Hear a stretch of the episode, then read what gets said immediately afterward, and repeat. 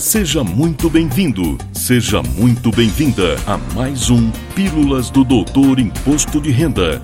Dicas, orientações, notícias, informações úteis e conhecimento na dose certa. Com vocês, o professor Walter Kopp.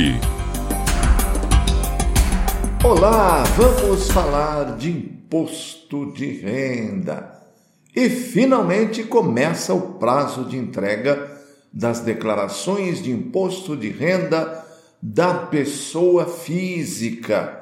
E por que estou usando o plural ao invés de declaração, declarações? Não apenas porque serão milhões de documentos entregues, mas porque o prazo não é apenas para a entrega da declaração de ajuste anual a declaração que a esmagadora maioria vai entregar, mas também é o prazo para a entrega da declaração final de espólio para aqueles casos em que o inventário se processou diretamente em cartório em 2022 ou em juízo, tendo a sentença saído em qualquer mês do ano calendário e o trânsito em julgado ocorrido até 28 de fevereiro deste ano de 2023. E também para o terceiro tipo de declaração de imposto de renda da pessoa física, a declaração de saída definitiva do país. Neste caso, o prazo é para os contribuintes que saíram com ânimo definitivo do país em qualquer mês de 2022 ou saíram antes em caráter temporário e em 2022 completou 12 meses fora do país quando ocorre a caracterização da situação de não residência. E como já disse em outras oportunidades, a grande novidade operacional deste ano é o significativo aumento nas informações que estarão disponíveis através da declaração pré-preenchida. Por isso, minha recomendação é: utilizem a pré-preenchida. Isso aumenta muito a sua segurança e diminui os riscos de malha. Lembro que o acesso à pré-preenchida é somente para possuidores de certificado digital ou de uma conta GovBR nível prata, validada por seu banco, ou nível ouro, validada por biometria. Se você ainda não tem a conta GovBR ou tem apenas com nível bronze, corra para criar ou atualizar a sua. Isso significa dizer que com a pré-preenchida todos os meus problemas acabaram? A resposta é não. Muitas informações ainda não estarão na pré-preenchida ou poderão vir com algum erro das declarações de terceiros.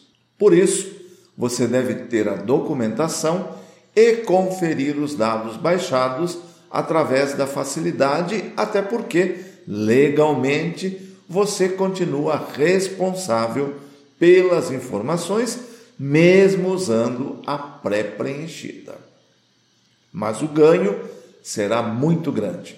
Você vai evitar erros de digitação e de alocação das informações nas fichas corretas. E o que fazer então? A recomendação é a de sempre. Junte todos os informes referentes aos rendimentos, tais como informe de fontes pagadoras incluindo os oferecidos pelos administradores de imóveis e imobiliárias para o caso de aluguel recebido.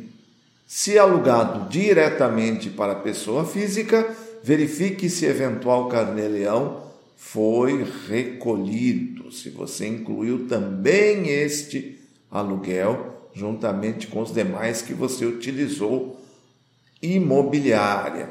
Faça isso antes de entregar a declaração.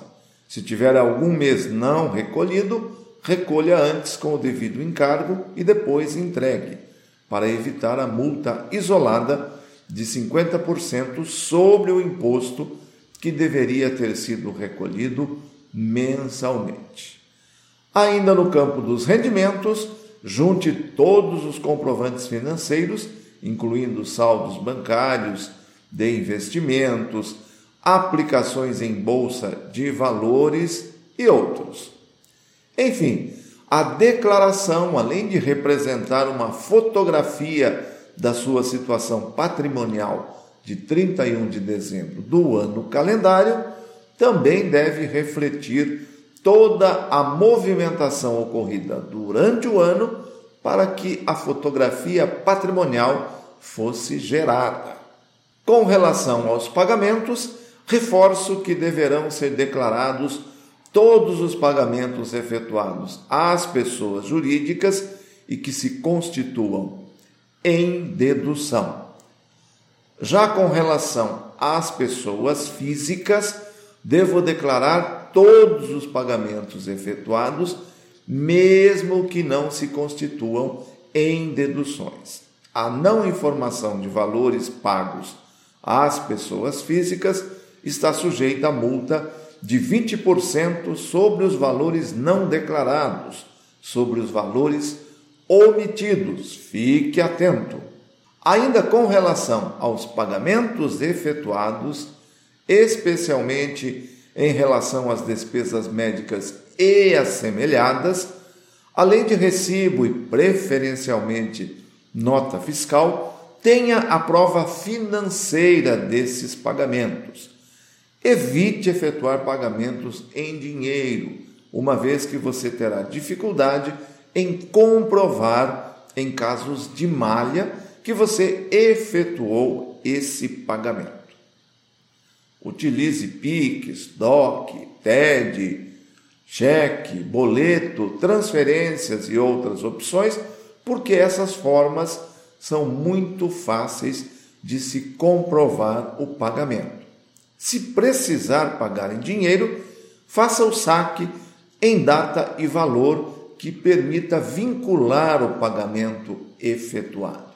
Tenha a documentação de toda a movimentação patrimonial ocorrida no ano calendário, lembrando, independentemente de registros, como as relativas às vendas, aquisições, permutas e outros contratos assemelhados. Aqui o erro muito comum está na área de imóveis onde muitos contribuintes acham que deve aparecer no imposto de renda somente aqueles bens objeto de escritura ou registro nos órgãos competentes. E a resposta é não. O imposto de renda se ocupa do seu financeiro e não de registro ou qualquer outra documentação. Assim, adquiriu um bem, lance-o em sua declaração de bens e direitos, independentemente de qualquer documento formal, informando sempre o valor efetivamente pago. Um cuidado especial para as aquisições parceladas, financiadas ou não. Na descrição, você pode informar o valor total do bem, o valor do contrato. Mas no campo de valores, você declara aquilo que foi efetivamente pago. Isso vale para imóveis e veículos financiados e qualquer outra aquisição parcelada, como por exemplo um consórcio. E como disse no início, recomendo o uso da pré-preenchida cuja decisão deve ser tomada antes de você iniciar o preenchimento. Se você estava, como grande parte dos declarantes, ansioso e já começou a preencher a sua declaração, então logo o download do PGD e RPF 2023 foi liberado e nas primeiras horas da manhã do dia 15 escolher usar a pré-preenchida, os dados anteriores serão perdidos, serão apagados. Por isso, a ordem correta é: abra seu aplicativo na área central do programa em o que você deseja fazer, escolha declaração de ajuste anual e a primeira opção, iniciar declaração a partir da pré-preenchida. A Receita já liberou o hot site ou a área exclusiva para tratar do assunto IRPF 2023. Dá para acessar da tela inicial do aplicativo IRPF 2023, na tela de boas-vindas, na aba de boas-vindas, né? Página do IRPF, ou pelo menu da página da Receita na internet, clicando em Assuntos e depois em Meu Imposto de Renda. Já disponível, inclusive, o mapa que vai fazer a alegria dos órgãos de imprensa, com o acompanhamento online de todas as entregas, com detalhamento, inclusive por município. E antes de encerrar, lembro que está entrando no ar nossa nova plataforma de conteúdos, treinamentos e cursos. Neste primeiro momento, voltado apenas para os profissionais da área contábil, através de três níveis de assinatura, cada um com seu benefício específico. Como estamos em fase final de implantação, poderá acontecer alguma instabilidade ou mesmo algum erro entre esta terça e quarta-feira. Estamos trabalhando duro para que esteja pronta para uso junto com o início do prazo de entrega. E os cursos avulsos e cursos premium virão logo em seguida. Qualquer dúvida ou necessidade é só entrar em contato no nosso e-mail falecom@doutorir.com ou em nosso WhatsApp corporativo 19 3440 5440. O acesso à nova plataforma está na descrição e para você que nos acompanha pelo YouTube, aparecendo na sua tela.